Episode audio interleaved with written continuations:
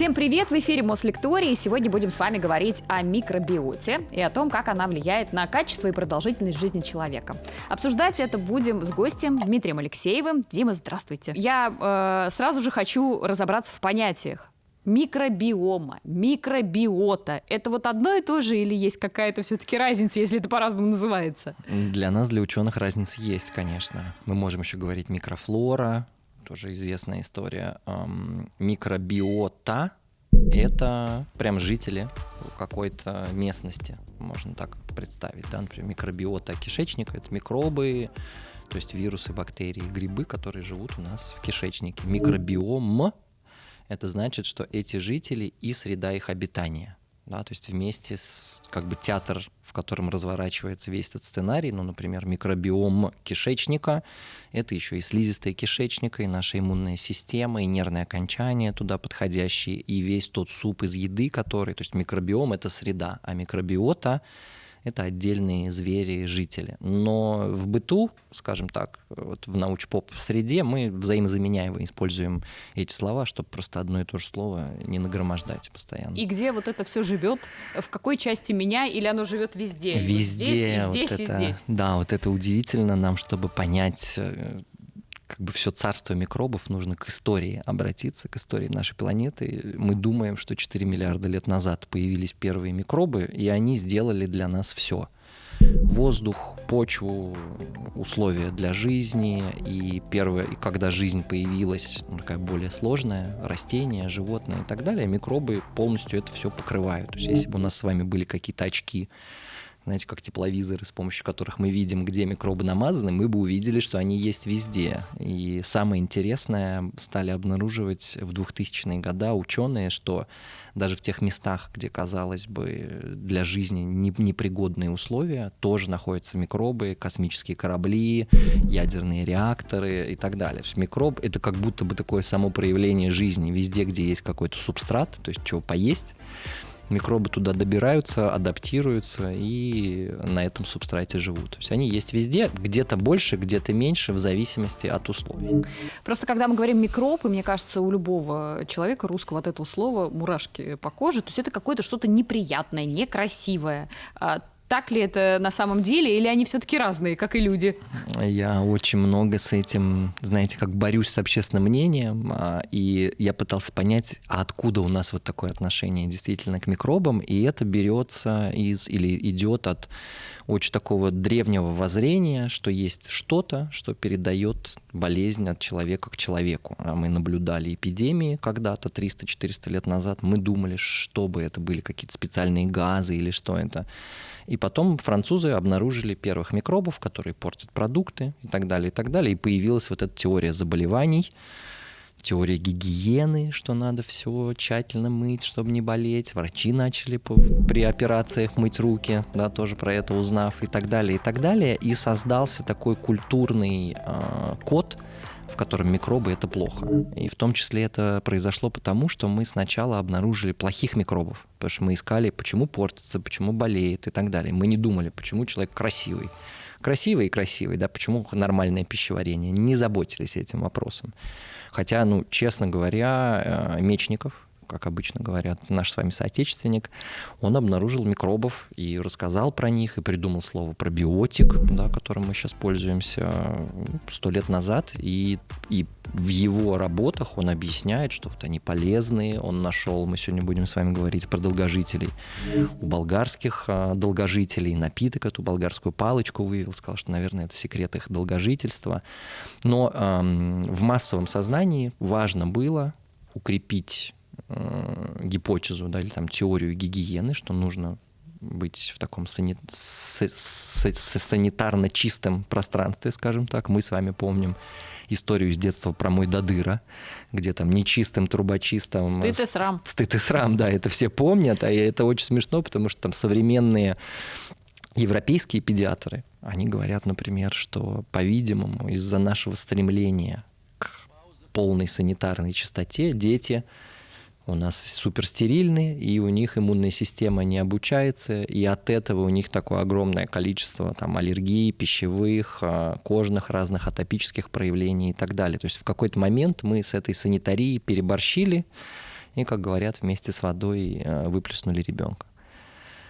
Ну и тоже вспомните еще один пример, очень хороший, это антибиотики. Антибиотики появились и спасли нас от огромного количества заболеваний, инфекционные заболевания, в, скажем так, в доле смертности еще сто лет назад занимали большую часть. Да, сейчас мы говорим про хронические заболевания. Инфекционные заболевания исчезли, в какой-то момент люди настолько верили да, в массовом сознании э, в антибиотики, что при головной боли да, могли их начинать пить, чуть-чуть поднялась температура, мы это делали и даже в этот момент не задумывались, что уничтожая плохих микробов, которых небольшое количество на самом деле, мы также наносим вред и хорошим микробам. Мы всегда смотрим только на, на, на нас заставляет задумываться только какой-то негативный результат. Если все в порядке, обычно мы не изучаем, почему все в порядке. И вот в какой-то момент мы стали видеть, что люди, которые, например, большое количество курсов антибиотиков проходят, у них со здоровьем как-то хуже, а инфекции никакой нет. Но у них там чаще ожирение, диабет, воспалительные какие-то явления, нейродегенеративные.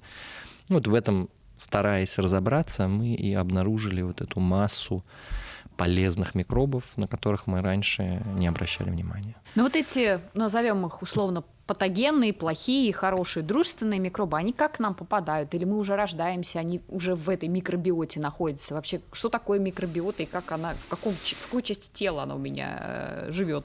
Это проще, наверное, всего представить как такую пленку, которой покрыто все. Где-то она тоньше, где-то массивнее. И покрыто все, как бы наше тело и кожа, и внутри наше слизистое.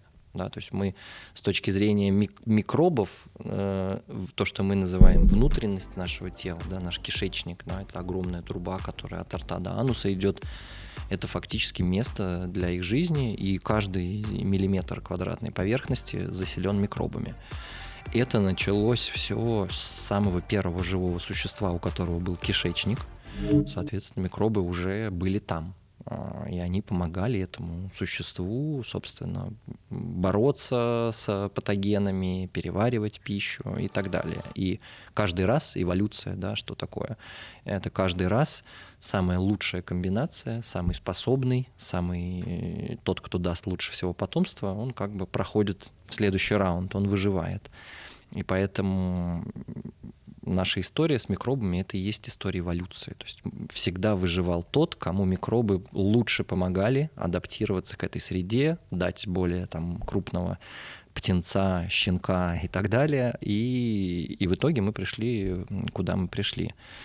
И поэтому микробы сопровождают жизнь такую более сложную с самого момента ее появления. Мы, когда рождаемся, это интересный вообще процесс, потому что Ученые пока спорят, насколько стерильны э, околоплодные воды и сам младенец. Там действительно могут находиться какие-то в очень маленьких количествах э, живые существа, бактерии и так далее, но они особо никакой роли не играют. Но в тот момент, когда человеческий ребенок появляется на свет, вот это тот самый момент, когда он должен заселиться флорой.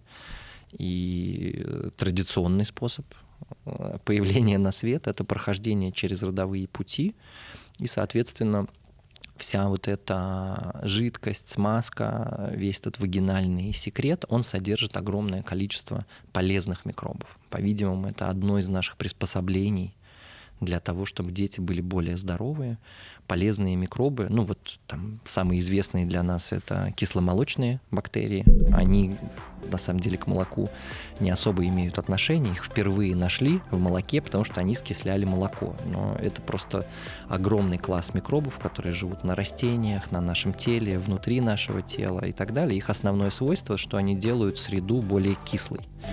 И точно так же, как это защищает э, открытый женский орган за счет повышения угу. кислотности, там не могут жить никакие другие микроорганизмы, и таким образом они делают эту защиту. Точно так же у нас есть э, вот эта квашеная капуста в банке. Почему это способ, почему ферментация способ заготовления на зиму? Потому что когда там происходит закисление, там никто вредный поселиться не может, и у нас как будто бы автоматически это все законсервировалось. И точно так же ребенок появляется на свет, и в этом вот секрете с кисломолочными микробами и кожа его покрывается этим секретом, и эти микробы проникают э, внутрь на слизистую кишечника и ее закисляют. И тогда на этой слизистой не могут поселиться никакие другие микробы, которые берутся из воздуха, или грибы, например, да, которые выпускают свои споры. В целом тоже надо понимать, что мы с вами и то, как мы живем, и наши продукты и так далее, это очень классное место для микробов, потому что это ну, бесплатная еда. А внутри нашего тела мне нравится такая метафора, я надеюсь, никого не обижу. Это такой библейский райский сад для микробов, потому что там все для них.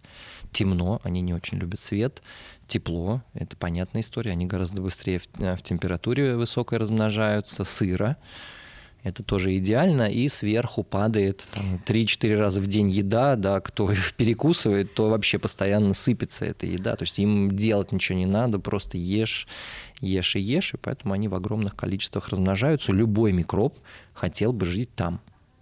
И, собственно, у нас как будто бы есть такой договор, подписанный э, с теми самыми кисломолочными, или в общем, угу. с некоторой положительной флорой.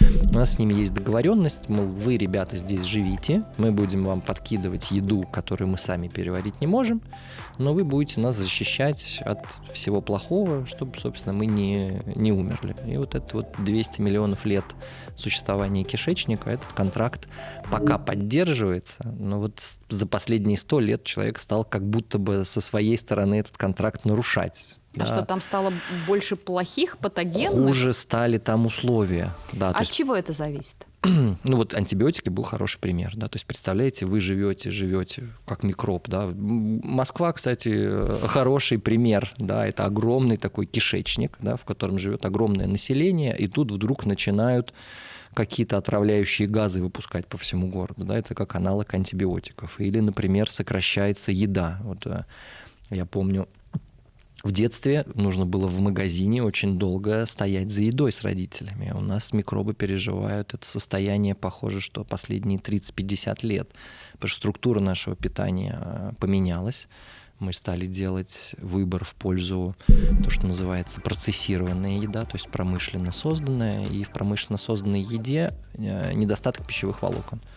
Пищевые волокна – это основная еда для микробов. То есть это стенки, клеточные стенки растений, это все, что ну, вот такое твердое, плохо жуется, э, такое вязкое, тянучее, ну, все волокнистое, что есть в растениях. Мы стали меньше растений потреблять, больше там делать выбор в пользу хлеба, каких-то булочек, всего, что ну, упакованного. Да? да, быстро, оно мягкое, быстрое, как бы нам приятно, мы как у нас э, как это потребительское э, потребительское ощущение очень приятное, это быстро всасывается, мы чувствуем быстро чувство насыщения, да, как все эти фастфуды, да, их же специально разрабатывают. Мне нравится очень такой пример с чипсами, что с этими картофельными чипсами прям реально одни из гениальнейших а, ученых а, пищевой индустрии. Они занимаются или занимались в какой-то момент тем, а как сделать так, чтобы этот чипс растворялся во рту. Для чего? Для того, чтобы он не попадал внутрь, у человека не было чувства насыщения. Да, да ты на... же эту пачку пока всю не умнешь, не, умнешь. не спокойно, да, да, ты да, тремя ты не обойдешься. Вот да, оно такое есть. И это как бы апофеоз современной еды. Еда традиционная, она в том, что мы немножечко должны, во-первых, должны ее пожевать, потому что это сложно.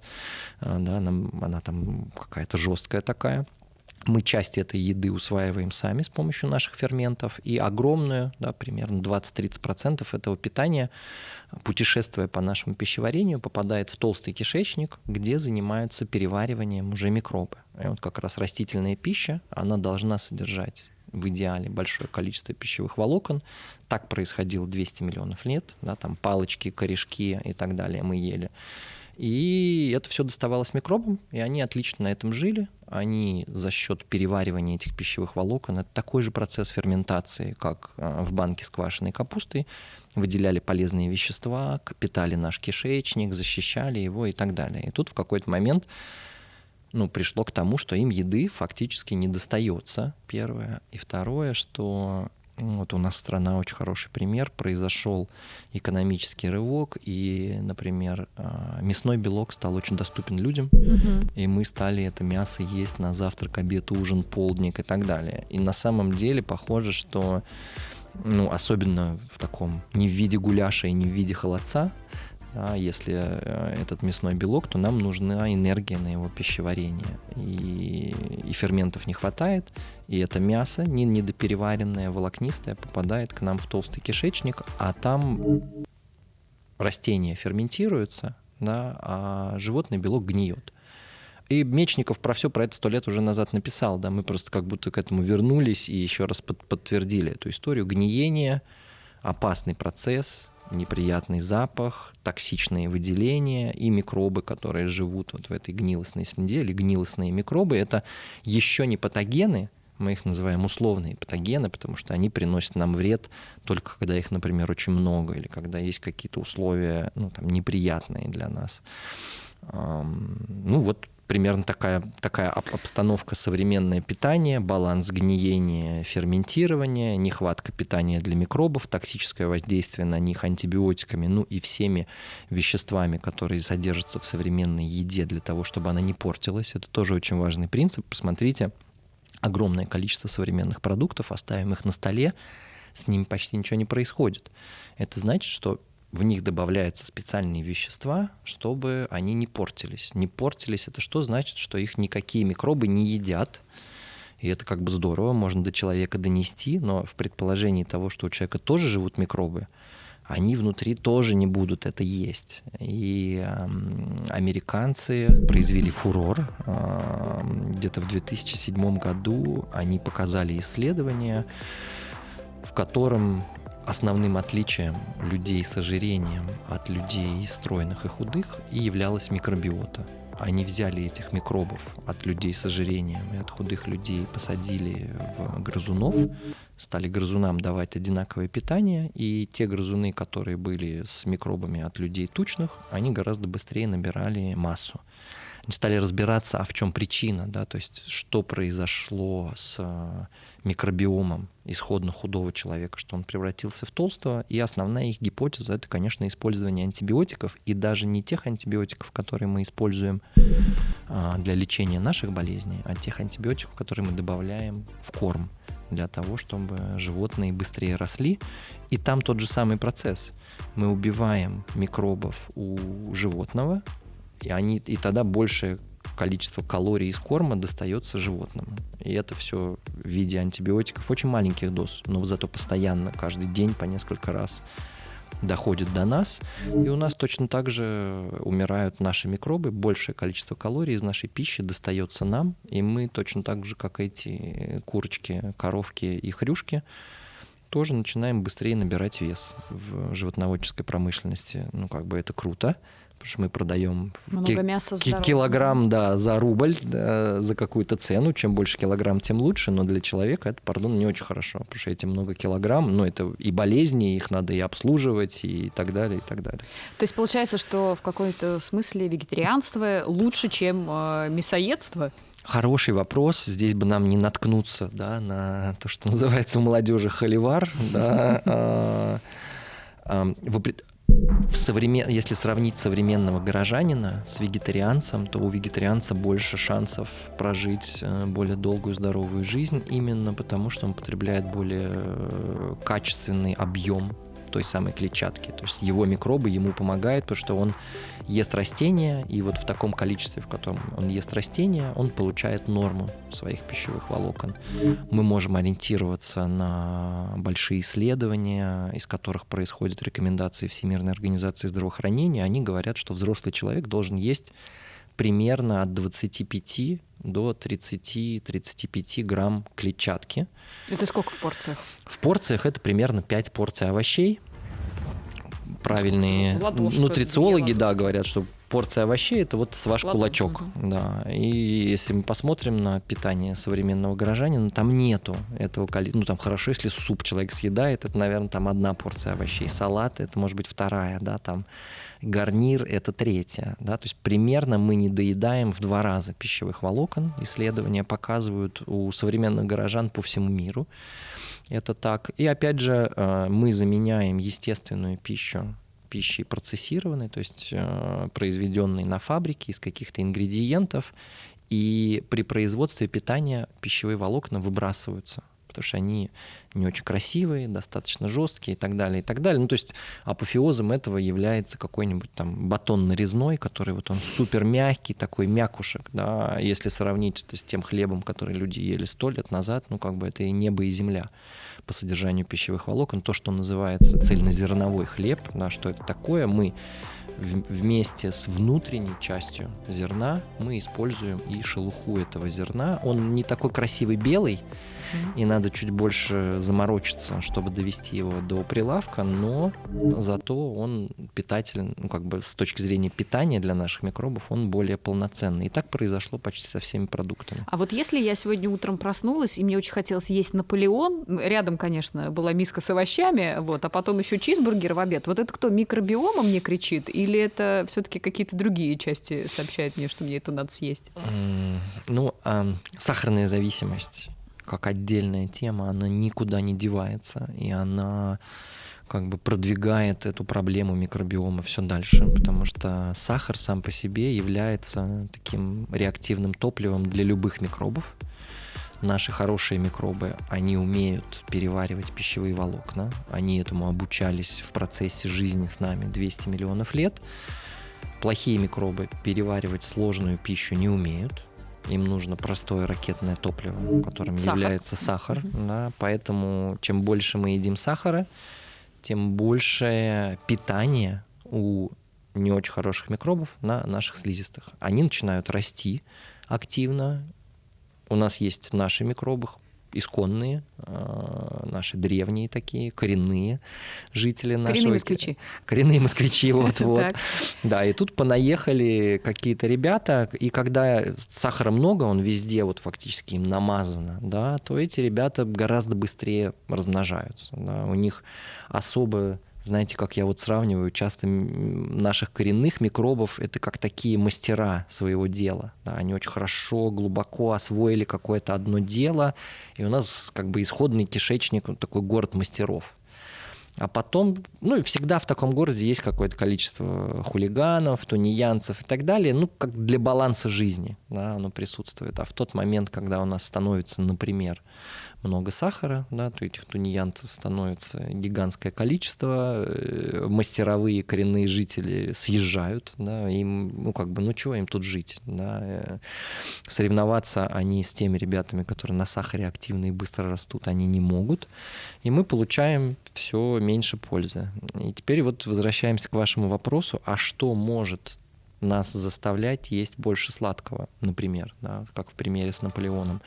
Конечно, это есть и наша психологическая зависимость от самого сладкого, потому что оно дает нам энергию, оно дает нам чувство защищенности, потому что мы помним, например, да, мы понимаем, что ребенок маленький, грудное молоко, когда что-то с ним плохое происходит, он тут же получает okay. порцию грудного молока, и он с этим сладким, это его и взрослого человека возвращает вот в это состояние, какое-то спокойствие. Это один из первых сигналов вкусовых, которые он в жизни своей ощутил, и он всегда ассоциирован как бы вшито в нас, что это спокойствие, безопасность и так далее. Это вот такая психологическая зависимость от сладкого. Но микробы тоже подбрасывают здесь э, масло в огонь. Как они это делают? Если мы перестаем есть сахар, то мы можем прям почувствовать такое чувство токсичности, ломки Ломка. такой, да. Эм, часть вклада в это делают именно микробы. То есть патогены уже разрослись, и когда они чувствуют, что поток энергии прекратился, они начинают выделять токсичные соединения нам в кровь, и мы себя чувствуем плохо. Потом случайно мы съедаем конфетку, и как бы отпускает. им такие, Фу". и у нас становится такая поведенческая история. Да, они как бы мик, это какое микроуправление. Да, нам нужно поесть сладкого, мы тебе просто делаем плохо, а у тебя уже вшито. Что-то я себя не очень хорошо чувствую. Там съем, Покорми пожалуйста. Да, да, да, да, съем сушечку. Насколько, ну, то есть у нас есть же еще кора э, больших полушарий, мы, в, в принципе, у нас есть сознание, мы сами можем строить себе планы на жизнь. Вот в жизни человека Естественно, есть разные моменты, да, то есть можем осознанно относиться к питанию, и тогда микробное управление минимальное, а если мы находимся в состоянии стресса, большое количество дел и как бы едим на бегу, тогда микробы нам как бы подсказывают, когда микробы нужно... побеждают, да, твой мозг получается. Потихонечку, да, да, да. Это, ну, это происходит до того момента, пока разовьется какой-то синдром, заболеваний и так далее, который снижает для нас качество жизни, да, например. Там а нас... почему хорошие не надают плохим? А они никогда, по сути, этому не учились, первое. И второе, что они не умеют это делать в тот момент, когда мы играем в команде плохих. Еще самое интересное тоже про антибиотикорезистентность. Это такое сложное слово, которое означает, что микроб уже не реагирует на те антибиотики, которые мы даем. Это большая проблема в медицине, с одной стороны. От открытия пенициллина до сегодняшнего момента доза, на которую реагируют микробы, выросла в сто раз. Какое количество лет, сколько знаю, антибиотик. Да, да, да. И то есть микробы приспосабливаются постепенно к тем, да, то есть это гонка вооружений. Да. Мы изобретаем новые антибиотики, они умеют лучше с ними справляться. И патогенные микробы, они гораздо быстрее обретают эти свойства антибиотикорезистентности, а хорошие микробы, ну, это не как бы их, их задача всегда была осваивать какое-то мастерство работы с пищевыми волокнами, взаимодействия с нашим иммунитетом и так далее. А патогенные микробы, у них есть оружие нападения и оружие защиты. Вот антибиотикорезистентность – это защита. И в том числе наша современная вот эта вот среда, в которой мы живем, антибиотики, консерванты и так далее, она позволяет э, плохим микробам опять же, они поскольку приспосабливаются к этим токсичным соединениям гораздо быстрее, то они себя чувствуют и гораздо увереннее в нашем кишечнике. То есть, с одной стороны, мы их подкармливаем, с другой стороны, убиваем хороших тем, чем Угу, плохих мы убить при... уже не привыкают, можем. понятно. Да, да. Первый вопрос, который у меня возникает. Вообще, есть ли какие-то научные обоснования того, что качество микробиомы, тех э, положительных бактерий, которые там живут, влияет на качество продолжительности жизни, на мою красоту, на то, как быстро я состарюсь, как я хорошо буду себя чувствовать утром, будет ли высокая у меня работоспособность? 20 лет я наблюдаю расцвет вот этой области. Мне повезло в нее попасть а, с самого начала. И это в какой-то момент стало определенной надеждой ученых и врачей. Назвали даже микробиом новым органом, потому что огромное количество фактов, которые не сходилось, и мы не могли объяснить, вдруг стало объясняться э, микробиомом. Конечно, все процессы, и старение, и хронические заболевания, и сосуды, и мозг и так далее, всегда болезнь, то, что называется многофакторная. Да? То есть и окружающая среда, и наша генетика, и питание и так далее влияет. Но в этом пироге огромная доля принадлежит э, микробиому, и доказательств очень много. Сначала ученые бросились смотреть, просто сравнивать людей здоровых, людей с заболеванием. И при любом таком сравнении люди здоровые имели большее разнообразие положительных микробов, люди с заболеванием всегда имели более низкое разнообразие, и микробы были не очень. Потом связали это с питанием. Чем более разнообразное само по себе питание – тем более разнообразные микробы. То есть чем больше мы вот есть эм, одно такое, как это прикольно называется, челлендж, угу. да, есть такой э, челлендж, его придумали американцы и британцы. За неделю нужно собрать э, больше 50 источников растительных пищевых волокон у современного человека среднее число 10-15. То есть ты говоришь, какие, какие у тебя есть источники, да, чем ты кормишь свою микробиоту, давай посчитаем. Люди начинают быстро, там картошка, морковка, помидорка, огурец, лук. И Редиска, на, на этом все. Да, да, да, да. И тут э, пальцы уже сложно становится загибать. Оказывается, что и древний человек, мы это видим при исследовании разных племен от Амазонки до оленеводов на, на севере, питался более разнообразно, потому что вокруг него просто много разных э, растений. А современный человек, он такой более скудный. И за счет этого микробиота становится более скудной. И скудность микробиоты всегда сопутствует, сопровождает любое современное заболевание. И вы говорили про кожу и красоту, здесь тоже это видно. У людей пожилых э, мы видим процесс старения сопровождается уменьшением разнообразия, то есть, опять же, оскудевает эта микробиота. кроме тех людей, которые доживают до там, 100 лет, больше и так далее, все так называемые в мире голубые зоны. Это места, где лю- огромный, то есть огромный процент людей доживает до 100 лет. Это там и Окинава, и какое-нибудь э, итальянское побережье, да, средиземноморское. Во всех этих местах люди питаются гораздо более разнообразно. Микробиом у них, у пожилых людей более разнообразен. И как пример тоже, даже у нас это известная история про кавказских горцев, и их исконный напиток, да, какой-то ферментированный, айран. там тан, айран и кефир, на самом деле наш пришел, вот этот вот советский привычный, который из кефирных грибков, похоже, что пришел оттуда же исторически. И вот у них эти ферментированные, ну и, то, собственно, то, что обнаружил Мечников, что его натолкнуло, он стал пожилых болгар изучать и понял, что они пьют эту простоквашу, и вот эта вот кислая болгарская палочка, одна из молочно-кислых микробов, как бы натолкнула его на размышления. И потом он стал понимать, что когда мы добавляем животному или человеку большее количество такого вот кисломолочного, то у него в кишечнике меньше идут процессы гниения. А болезнь, наоборот, с этим гниением связана. Он где-то там остановился в своих рассуждениях, а последние 20 лет мы как раз вот эту науку а, с анализом генов, с анализом биологических маркеров в крови, в тканях и так далее, вывели на новый уровень, но результат тот же самый. Да? То есть здоровье, оно ассоциировано абсолютно точно с теми микробами, которые положительны. И а это от детства до глубокой старости.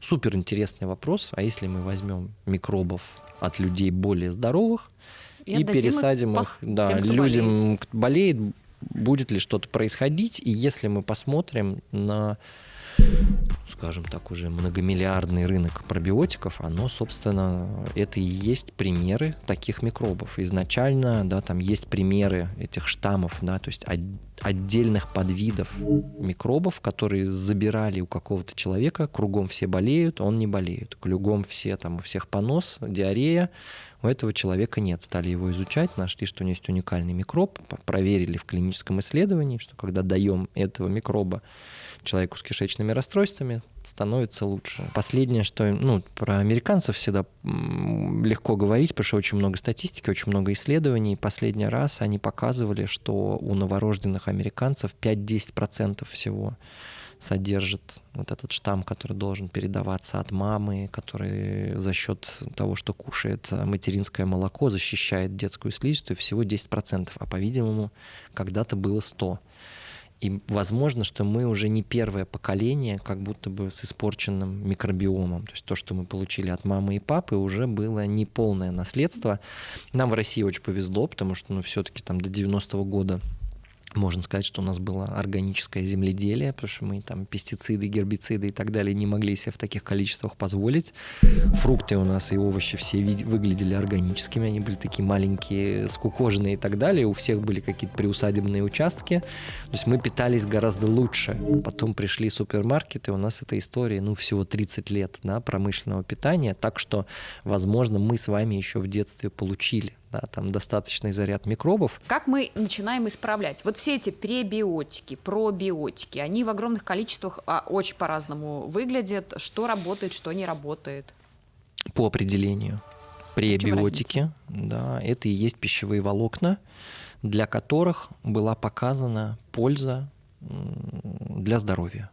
Это там простой пример, например, инулин. Да, это из э, цикория, такое пищевое волокно, которое состоит из множества маленьких сахаров, привязанных на одну ниточку. Да. Мы переварить, отделить эти сахара друг от друга не можем, они попадают в толстый кишечник, и там наши микробы за счет этого инулина, как раз его очень любят бифиды и лактобактерии, они начинают более активно расти. То есть ты их подращиваешь этим? Да, да? Их, их, их подращиваешь для огромного количества пищевых волокон из разных растений, это показано. И более того, сами пищевые волокна, они очень хорошо впитывают воду, и они позволяют нам сформировать ну, такой правильной консистенции пищевой комок из чипсов пищевой комок не получится, да, они растворятся еще во рту, да, там из батона нарезного он тоже почти весь вот за счет своей мягкости, за счет доступности мы почти весь его переварим, а пищевые волокна создадут очень правильный пищевой комок, который будет давать нам, во-первых, за счет набухания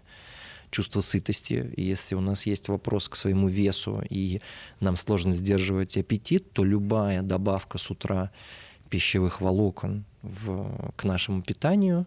Это очень полезно, потому что оно уже разбухает, мы чувствуем себя комфортно, потому что нам механорецепторы нашего кишечника посылают сигнал, что все, и тут в бензобаке есть бензин, можно ехать по своим делам, да, скажем так. Вот оно так работает. Пробиотики, это, собственно, то, что и предложил это слово Мечников для жизни. Он говорит, что есть микробы, которые необходимы для жизни.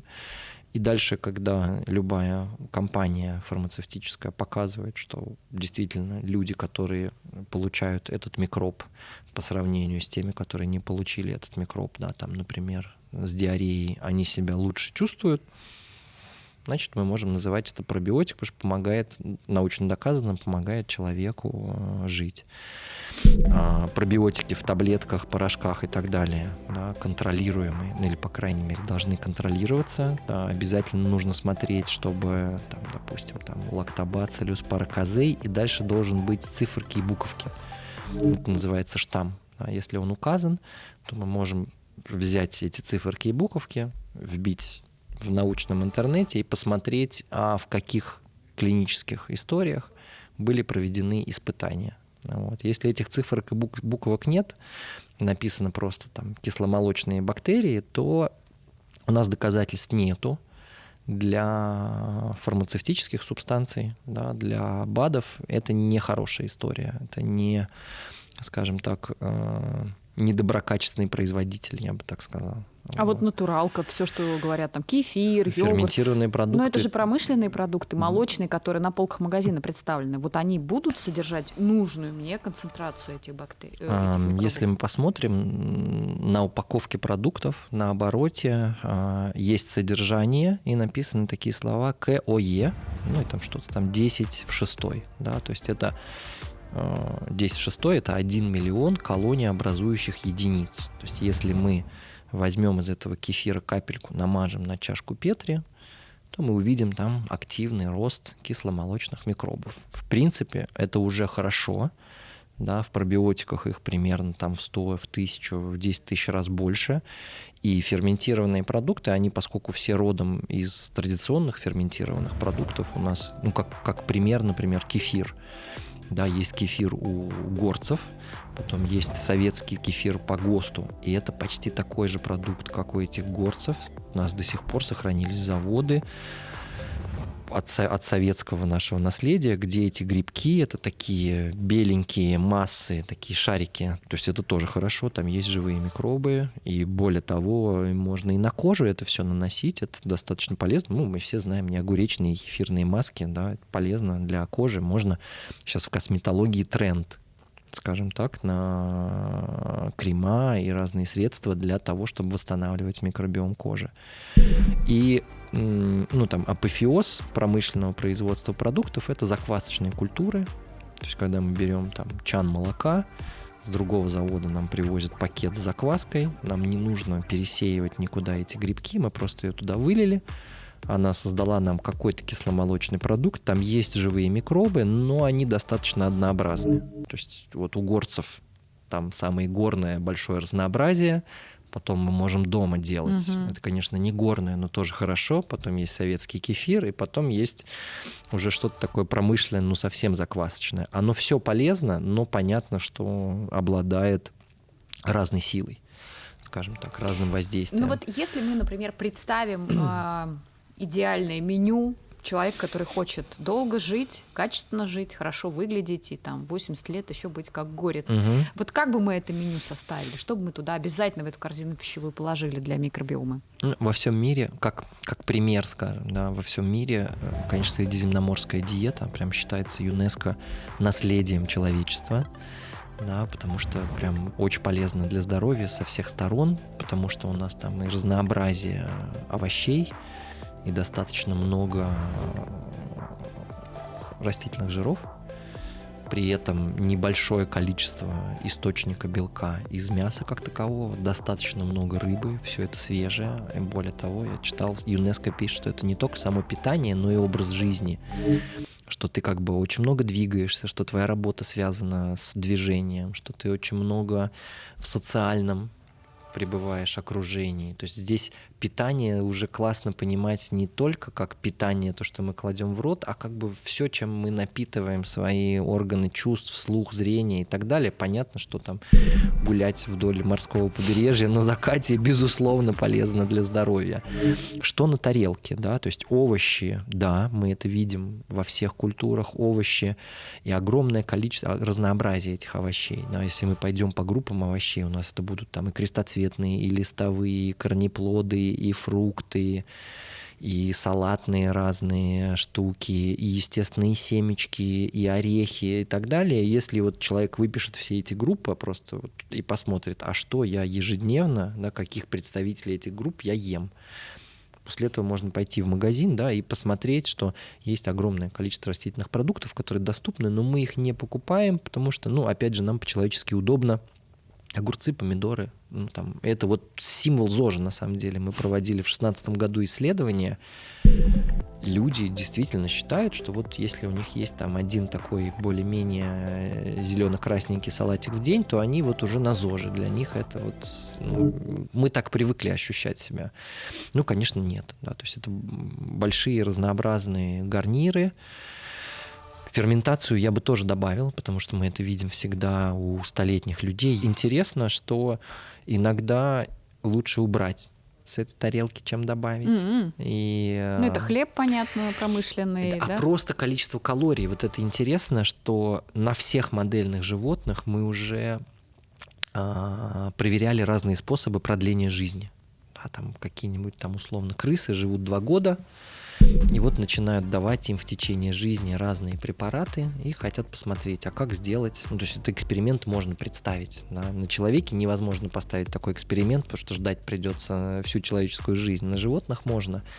И оказывается, что самый мощный эффект продления жизни – это ограничение калорий ограничиваем калории на 30% у животных, и они показывают результат лучше, чем любое фармацевтическое известное на сегодня вещество. И, скорее всего, ну вот еще один из секретов, да, это правильный баланс тем, что мы кушаем или вообще отказываемся от пищи. Ну, как голодание, э, нельзя сказать, что прям вот огульно надо всем неделю не есть, не пить и так далее, и станем здоровыми. Сложная тема. И лучше, опять же, сделать со специалистом. Но что мы сейчас понимаем, что подход, который называется интервальное голодание, когда мы оставляем окошки чистые, без пищи вообще, он очень полезен. Да, то есть мы обычно, то есть это выглядит обычно так, что в 6 часов, допустим, вечера человек кушает не супер обильное количество еды, да, 6 часов до полуночи, и следующий день 12 часов, получается 18 часов промежуток без пищи, то есть он примерно к обеду первый раз, э, первый раз ест. И вот за эти 18 часов метаболизм нашего тела определенным образом перестраивается, да, мы начинаем больше потреблять наших жиров, э, наших же собственных жиров, переваривание происходит э, в кишечнике до конца.